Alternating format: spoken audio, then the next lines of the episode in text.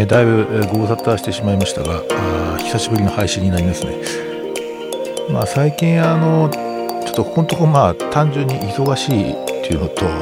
少しこうあの収録の時間をうまく捻出できなかったってこともあって、えー、ちょっとかなり間が空いてしまいましたけれども、えー、まあ、11月になりまして、え、また配信をね少し再開していきたいと思っておりますのでどうぞよろしくお願いします。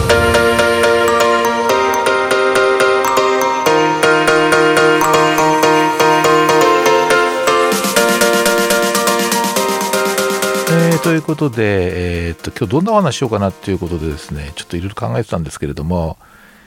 えー、先日ですね、えー、ちょっとあの大阪の方のですね、え某国立大学の方に呼ばれまして、えちょっとワークショップをやってきたんですよねでそのワークショップについて少しお話をしようかなというふうに思っています。ま、この配信はどっちかっていうとま本業はあの話をですね本業の話をなるだけこう少なくしてどっちかっていうとまあ趣味系の話を中心にしようと思っていたんですけどまあいろいろちょっとご意見というか少しお便りもいただいたりしてですね、えー、たまにちょっと本業の方の話も聞きたいというリクエストもありましたので、えー、今日はちょっとそこの話をしそういう話をしたいかなというふうに思ってます。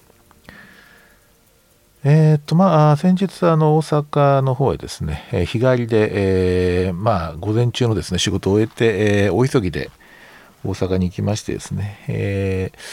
そうですね夜の6時から8時ぐらいまで、え梅田の駅の近くのですね会場で、えまあワークショップをやったわけですね。何のワークショップかっていうと、え生物心理社会アプローチと、まあ、これはあのえー、私のその業界にいない方は何のことじゃっていう話になると思うんですけれどもあのすごいシンプルに言うと、えー、まあ患者さんっていうかなあのなんか援助の対象になるような方をどういうふうに捉えるかって時にまあ、医学的にこう例えば医学生物学的にですね、えー、診断をして、えー、治療するっていうまあ、そのプロセスで、えー、実はあまり解決しない問題が解決しないことも多くてですね、えー、もっとこう生物医学的に見る以外の視点からのさまざまなこう、えー、アプローチがですね、えー、いい、まあ、より良い問題解決につながるんじゃないかっていうようなお話なんですね。まあ、すごいシンプルに言うと、まあ、病気を見ずして人を見ようみたいなねそういうちょっと古いタイプの格言に通じるところもあるんですけどもそれをあのえー、っとまあ現代的にですね言語化したものだというふうに僕自身は考えています。でまあよくそのこういう生物心理社会アプローチ biopsychosocial approach っていうのについてのこう、まあ、講義とかをですね、えー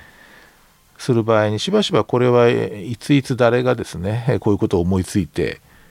こうこうこういうふうに体系化してで、え、どんな場どんなふうにか実際に使ってですね、え、見るのかとかあるいはそのこういうアプローチ法に対してま批判的なあ論者がですねどんなあまあ意見を言ってるかみたいなこともカバーしながらっていうんだけどそれはまああくまでそのえー、生物心理アプローチ生物心理社会アプローチ自体をに興味があるっていう方ですよね。でまあ、今回はそのワークショップはえー、っとまあ、実はですね学生さんですね、えー、医学部の学生さんでしかも3年生ぐらいのですねまだこう臨床実習にまだ入っておられないような方からおそらくですね、え、医師歴30年ぐらい以上いや下手すると40年っていうのは超ベテランのですね方もいらしていてすごくこう何ていうかなあのいろんなレイヤーの方が来ていてですね、えー、まあ、そのこと自体は結構驚きだったんですけれどもうんとまあ、どっちかというとこう実践的にねあの学問的にこのアプローチ自体どうするんだみたいな話ではなくて、まあ、実践的にどういうふうに使うのかみたいなことを少しこう勉強できればっていう機会を、まあ、あの提供しようかなというふうに思ったところもあります。で、そうですね、あの、まあ、特にプライマリーケアっていうかプライマリーケアですね地域におけるプライマリーケアにおいてこういうアプローチ法生物心理社会モデルに基づくアプローチまああの biopsychosocial model が必要となるような場面っていうのはまあ実際にこういくつかあるんですよね。でそれに関してちょっと少し解説をしてみたってことなんですけどえー、っとねまず第1番目に挙げたのが、えー、複雑困難事例ですね。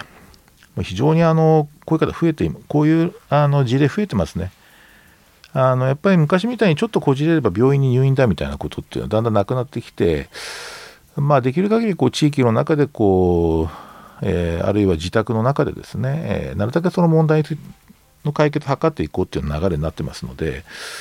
えー、ちょっとこじれりゃ病院みたいな流れっていうのはもうほぼなくなってかなり難しい複雑なケースをですね取り扱うことがプライマリケア地域医療の場でも多くなりました。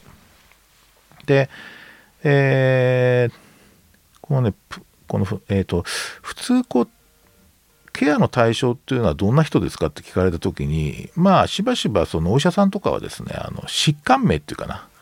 これ糖尿病ですとかこれ脳卒中ですとかあるいはパーキンソン病ですよみたいなそういう、えー、病名を挙げてそれをどういうふうにするかっていうかなその対象を病名としてこう定義するっていうかコンテンツですね。ケアの対象のコンをコンテンツから考えるってことがまあごく普通なんですけれども実はそのえっと、まあ、これは、えっと、カーメル・マーティンとヨアキムステン・スタンバークっていうですね、まあ、おそらく今プライマリーケア領域の研究者の中では一番とんがってる人たちなんですけれどもこういう人たちがですねそのプライマリーケアの対象をコンテンツじゃなくて構造で分類するっていうことを提案してるんですよ。要するにどのくらい複雑なのかっていうことですね。で彼ら大きくですね4つのこう構造に分類しててですね、えー、1つはシンプルな問題ですね1番目が。でこれはまあ例えば高血圧だけとかですね心房細動だけとかあるいは、えー、糖尿病だけとかですね、えー、割とこうアルゴリズムとかプロトコールで対応可能な構造まあ割と単純な構造を示しているものということまずこういう領域があるとレイヤーがあると。それから次がですね、えーと、こういうシンプルな問題が相互に影響関係があってですね、えー、まあ、シンプルなこう問題の組み合わせになっているっていう、えー、例えばこう糖尿病と心房細動とそれから、えー、骨粗しょう症がですね、えー、3つぐらいはこう服あの持ってると。3つぐらいの病気を持っていると、まあ、シンプルかける N って感じですね。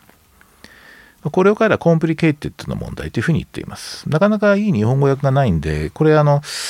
なんか煩雑って意味で訳される場合も多いんですけど、ちょっと煩雑って語感あんまり好きじゃないので、まあ complicated と言ってます。まあこういうその、いろんな病気が、あの、併存してたりとか合併したりしてるのって結構その病院のね、 clinical conference とかでよく取り上げられますよね。これはね、あの、アルゴリズムとかプロトコールってないんですよね。組み合わせが無限にあるから。だからその都度こう、あの、いろんな領域の人がですね、えー、こうなんとかな、思考をね、あの、集めて、それでどういう方向がいいのかみたいなことを検討する領域で、まあ、あのそういうことをこう繰り返しやってるとなんかこういうパターンだったらこれだよねみたいなそういう一般化可能な対応のコツが結構生まれたりするので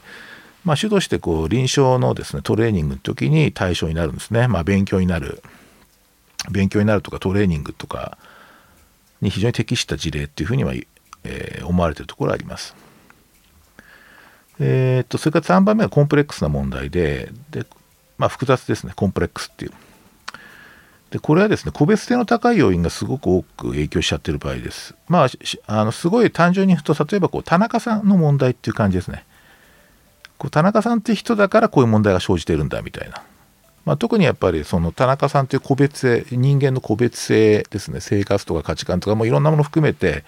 非常に個別性の高い要因が多く影響しているのでなかなか一般可能な対応法を絞り込むことができないっていう。つまりコンプレックスっていうのはシンプル ×N× サイコソーシャルみたいな感じですね。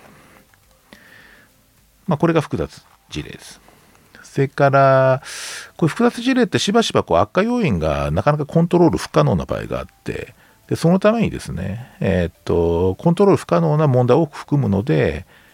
えー、クライシスに陥りやすいっていう、まあ、今後の展開を予測することができないっていうのはそういうの、えー、領域レイヤーがあってそれを彼らは chaotic な問題とカオスですね。というふうに言ってると。まあこの構造からすると simple complicated complex chaotic という、まあ、4つのこうレイヤーがあるんじゃないかってことを言ってるんですね。でこのコンプレックスとケイオティックな問題っていうのが実は、えー、昔では昔そうですねあの感染症自体のプライマリーケアではちょっと考えられないくらいさまざ、まなあの複雑な事例を取り扱うことが多くなっていると。これはしばしばやっぱりあの心理社会的なね問題っていうのをこうきちっと考慮に入れなきゃいけないのでまあ、まさにバイオサイコソーシャルでやらないと何とも対応が難しいですよっていう話になってるわけですね。例えば単身生活の高齢者で社会的にこう孤立していてですね法的家族的問題を抱えてて狭心症糖尿病慢性心不全からうつ病があってみたいなそういうこう人にですねアルコールの問題があってそれがどんどん悪化していると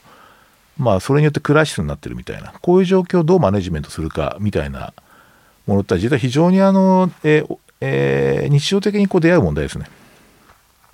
まあこういった問題に関してかなり期待されていることは間違いありません。えー、それから、えっ、と、そうですね。次はね、あの、まあ、ちょっとこう被るところもあるんですけれども、2番目は高齢者症候群ですね。で高齢者ってもともと多元的アプローチがすごい必要でえー、っとね例えばですね、80代の女性で息子さん夫婦と3人暮らしで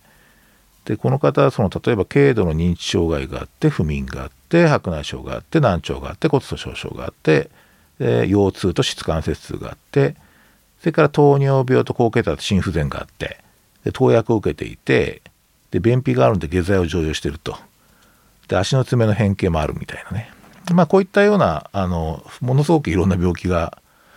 あるいは障害がですね絡んでるというような方ってすごい多いわけですよね。例えば今の方がですね実際こうご家族に連れられて受診されたんですけど主訴がですね、まあ、夜中どうもちょっと最近あの尿失禁してしまうとでしかもそれ以来ですねどうもなんか元気がなくて食死不振になっているというようなことで、まあ、来院されたわけです。この場合その例えばこの患者さんについて主訴というとおそらく尿失禁というふうになるんですね。尿失禁というとまあじゃあ泌尿器科の問題ですかっていうことで例えば膀胱機能調べた方がいいんじゃないかとか神経陰性膀胱の薬使った方がいいんじゃないかみたいな。そういうあのシンプルにこう直線的に考える主訴からこう診断治療へ直接的に考えるっていうのがまあある意味まあなんていうかな初心者的な考え方なんですけどえー、ともう高齢者の場合特にまあちょっとフレイルなね、え、少し虚弱な感じの高齢者の場合はとにかく一歩引いて総合的に評価してみるわけです。全体図をまず見てみると。そうすると先ほどの患者さん実はですねえっ、とえー、循環器内科にかかってって、それで、まあ、心不全ですね。で、利尿剤が増量されてるんですね。で、利尿剤が増量されて、しかもそれ尿量が増量してると。で、なぜか利尿剤を、あの、えっ、ー、と、どういうわけだか夕方に飲むような処方になってたと、増量されたやつが。これはちょっと原因がよくわかんないんですけれども。で、そのためにですね、今までなんとか間に合ってた、あの、お手洗いまでの移動がですね、間に合わなくなっちゃったっていうのが、まあ、真実だったんですね。まあ、しかもその部屋からこう、えっとお手洗いまでがちょっと暗くてですね、この方白内障があるんで、えー、もともとちょっとゆっくり歩ってるんですね。足も痛いし。ですからこの方の尿失禁というのは実は膀胱の問題ではなくて、まあ、心不全があって利尿剤が増量されてもともとあった歩行障害それから部屋のていうか廊下の照明ですねトイレまでの距離とかえー、つまり、えー、っと、それに伴って白内障があるっていうね、白内障によるその、えー、っと、えー、暗闇に弱いっていう、そういうことがですね、実は累積して顕在化したっていうふうに考えられるんですよね。つまり、これらの問題ってのは、実は、あの、病態生理的な因果関係が全然ないんですよ。問題が、あの、因果関係のないっていうか、病態生理的な因果関係がない問題が、累積した結果あスレッショルドを超えたというふうに言えるわけです。これはですね従来型のこうあの医学的な思考とはちょっと違うところにあるんですよね。実際その、えーと、高齢者の病がどういうふうに現れるかっていう研究がですね、えー、1991年かなにその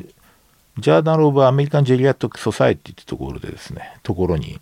ジョンズ・ホスキンス大学の高齢医療科あのジェリアトリックスのそのデパートメントですねそこのグループが発表してるんですね。あのつまりそのちょっとこう円形に引いて、この人は結局どうして医者に来ることになったんだろうってことを研究してるんですよ。そうすると、えーと、どんなパターンで来るかを彼らいくつかに分類しているんですが、まあ、例えばその、えー、ある問題があってそれに医学的な診断をつけると治療法がはっきりしてその治療をすればその問題解決しますみたいな、まあ、いわこれを彼らメディカルモデルって言って医学モデルって言ってるんですけど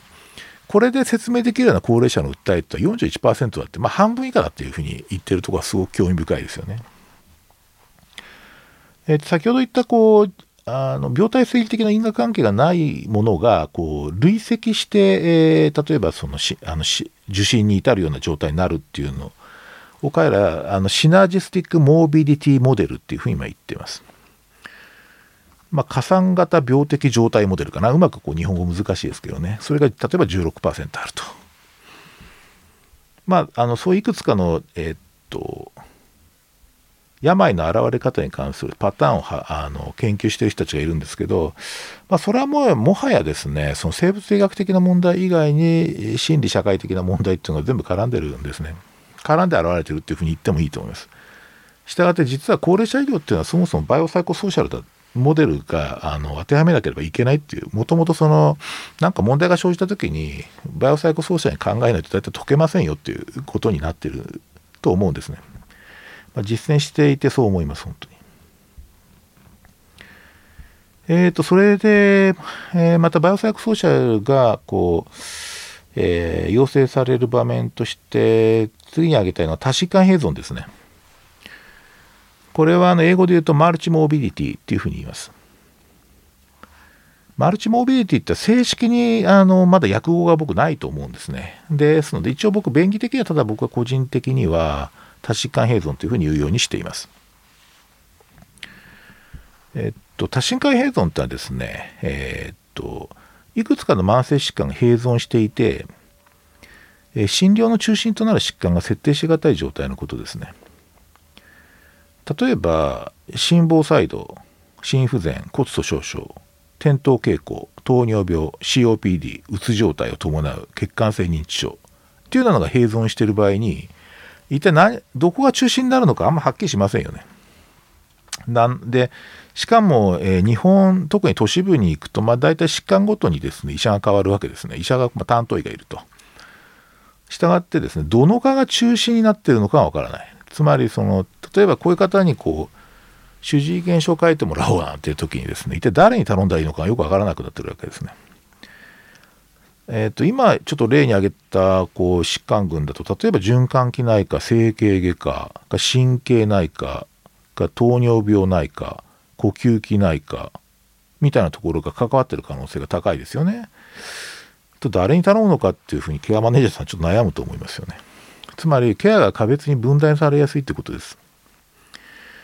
でしかもその、まあ、情報がですね常時そのどの科でどんな考えでどんなふうなことやってるかみたいなことが常時情報が共有されるってことは、まあ、ほぼないですね。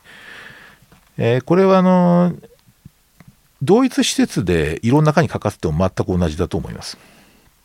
なかなかあのまとめが難しい。でこういう状態はポリドクターっていうふうに言いますね。まあ、多剤投薬っていうのはポリファーマシーって、まあ、これかなり最近有名になった言葉ですけど、えー、っとポリファーマシーならぬポリドクターっていう状態になりやすいというふうなことですね。例えば糖尿病があってそれでその軽度の腎障害軽度っつってもまあ例えばクリアチンが1.3ぐらいとかねそういうのがあってでちょっと少し網膜症もありますというような場合は、まあ、確かにその眼科それから腎臓内科糖尿病科って3つ分かれてるかもしれないけれどもあくまで中心は糖尿病ですよね。つまりある、え中心となる疾患とそれの合併症を持ってる方っていうのは先ほどこのマルチモービリティとはちょっと違っていて一応ヨーロッパではコモービリティっていうふうに言ってますねこれもなかなかいい訳語ありません、ま、合併症が多数抱えている状態というふうなことでしょうか。先ほどのマルチモビリティにおけるいろんな疾患群って合併症じゃないんですよね。あの併存してるんですね。でここがやっぱりここの区別結構重要であのそこを捉えないとこう多疾患併存に関する研究があのちょっと焦点がボケてしまいます。まあであとこの多疾患併存で重要なところっていうのはえっとこの併存してる疾患ごとに例えばこうガイドラインが、まあ、あった時に、まあ、それが例えばエビデンスベースで作られたガイドラインであるとあるいはグレードシステムで作られたあのかなりちゃんとしたガイドラインであったとしてもその疾患群のですねガイドラインいいガイドラインを全部積み重ねることがベストの治療だってことにはならないってところが重要なんですよね。まあ、投薬もものすごく多くなるし生活習慣もたくさん多くなりますガイドライン上全部やると。ですので実はマルチモビリティの治療っていうのは全体見渡してどこを落としどころにしていくかっていう治療が必要なんですね。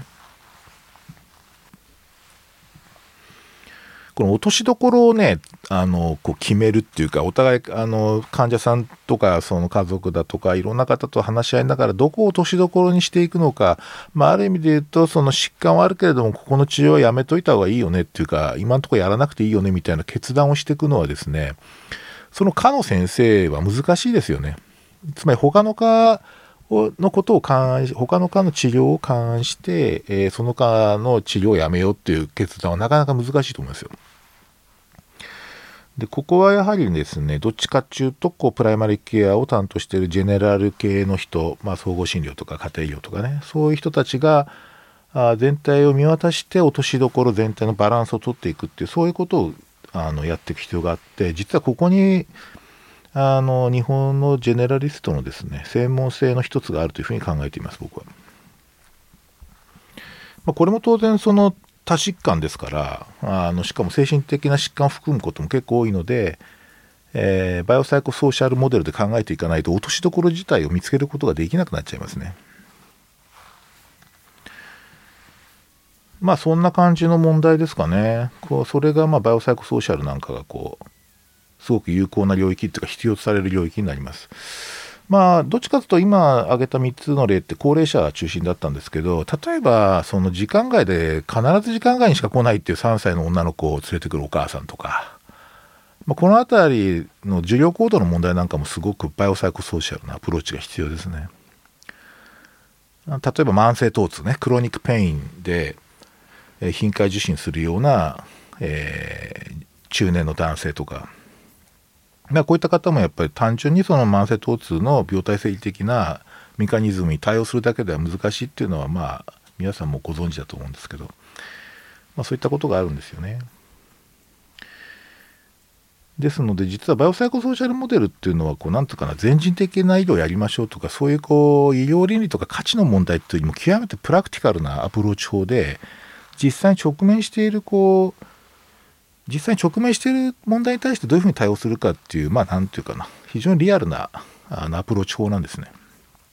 じゃあ、具体的にどうすんのっていう、まあ、話になるわけですけれども、えっ、ー、と、僕はですね、個人的には、えっ、ー、と、 biopsychosocial っていろんな流派があってですね、いろんなアプローチ法があるんですけど、まずね、ファーストステップ、まあ、あの、特にまあ若い方になんか、が知っておいてほしい。ファーストステップとしてはまず生物的なドメインそれから心理のドメインそれから社会のドメインってこの3つのドメインでとりあえず問題点ですね。分かっていることそれから分かっていないことですね。これを上げていくと列挙していくんだと。でえっとじゃあ問題リストを作るんですかって話になるんですけども、まあ、そうそうちょっとシンプルじゃないんですよね。まあ、まずとにかく問題点を挙げてもらうと。それからですね、結構ね、この3つのドメインを統合してみる視点をその家族に家族構造に注目することによってさまざまなこう問題点ご問題点の同士のですねフィードバックシステムが見えてくることが結構多いです。したがって実は biopsychosocial approach で、えー、プライマリケアにであるあのに使おうって時は実は家族図ですね family genogram を書くっていうのが結構キーです。まずこれは書こうということですね。それからですね、えー、生物心理社会の3つのドメインでこれ挙げてるの問題点ばっかりなんですけど実はあの例えば患者さんはこの3つのドメインで問題だけじゃなくて強みがあるはずなんですよ。例えばレジリエンスがすごい強いとかねそれからあの家族メンバーがすごくサポートがいいとかですね。あるいは体で言えばすごくこうなんですかな。あの筋力はあるとかね。体力はあるとか。まあそういう強みですね。あと患者さん自身にこう問題あなたの問題点だけじゃなくて強みにも関心があるってことを示す。どんなとこが自分では結構自分の強みだと思いますかね？みたいなそういうこうストレートな質問が結構ね有効であのそういう答え返ってくることありますよ。自分はこういうことには自信があるんだみたいなことを言う場合はあります。結構ある。でそれが実は全体のそのケアのですねプロセス支えていく時のこうリソースになるんですね。まあ、パーソナルヘルスリソースというふうに言われる、うん、個人が持ってるこう健康資源みたいなやつを探り出すってことも実はあのバイオサイコソーシャルの場合非常に重要です。あとねこの人結局どうすんのかみたいな。ケアの目標設定これを考えることがもう一つ重要ですね。目標がないとですね問題の集め方自体がいまいちこうねあの絞れてないことが多いんですよ。ですのでそこは大事。あとはいろんな問題点だとか強みだとか目標だとかいろいろ出てくるけれどもまあ実際にですねそれを例えばドクターっていうかな医者一人でやることはまず不可能でさまざまなプロフェッショナルいろんなこうあの領域を専門とするプロフェッショナルがいて、まあ、誰がどういうふうに関わればいいのかってことをまあさまざま自分の周りっていうか自分が使えるリソースですねリソースとしてどんなプロフェッショナルがいいのかみたいなことを常時把握していくことで、えー、さらにこのモデルをえー、っとね深めていくことができるんですよね。ちなみにその生物のドメインってどんなのがあるかっていうと、まあ、疾患があるよねそれから disability 障害の問題がありますそれからね、暴露物質っていうのがあるんですよね。例えば、タバコでもいいんですけど、まあ、何か暴露されてるっていうことですね。それから使ってる薬剤。から、もともと持ってる遺伝的素因っていうのも生物的な側面に入ります。あとは、社会、あ心理面ですね。心理面に関して言うと、まあ、いわゆるこうね、うつだとか不安障害とか、そういう精神障害っていうかな、精神的なこうメンタルの問題っていうとこにちょっとこう終始する場合が多いんだけど、最近のこう心理の部分の検討の内容っていうのは例えばねヘルスビリーフですね。健康信念まあ、どういうこう健康とは何ぞやみたいな自分ではどう考えてるのかみたいなこと。それから病とか障害のですね意味とかですねナラティブですね。あのそういうのがどういうものなのかっていうことも検討するっていうところが心理の部分だったり。あとね自己高揚感ね。自分セルフエスティーム。でこう自分はやっぱり役に立つ価値のある人間だみたいな。そういったかんあのこう感覚を持ってるのかどうかとか。あるいはストレスコーピングはどうかとかですね。それからソーシャルスキルがそもそもあるのかみたいな。まあそういうところを検討するのが心理のドメインです。結構広いですよね。それから社会の方に関して言うとえー、っとまあ仕事とか宗教とかねそういったものは前から言われてるんだけども当然それ家族もね家族もそうですけど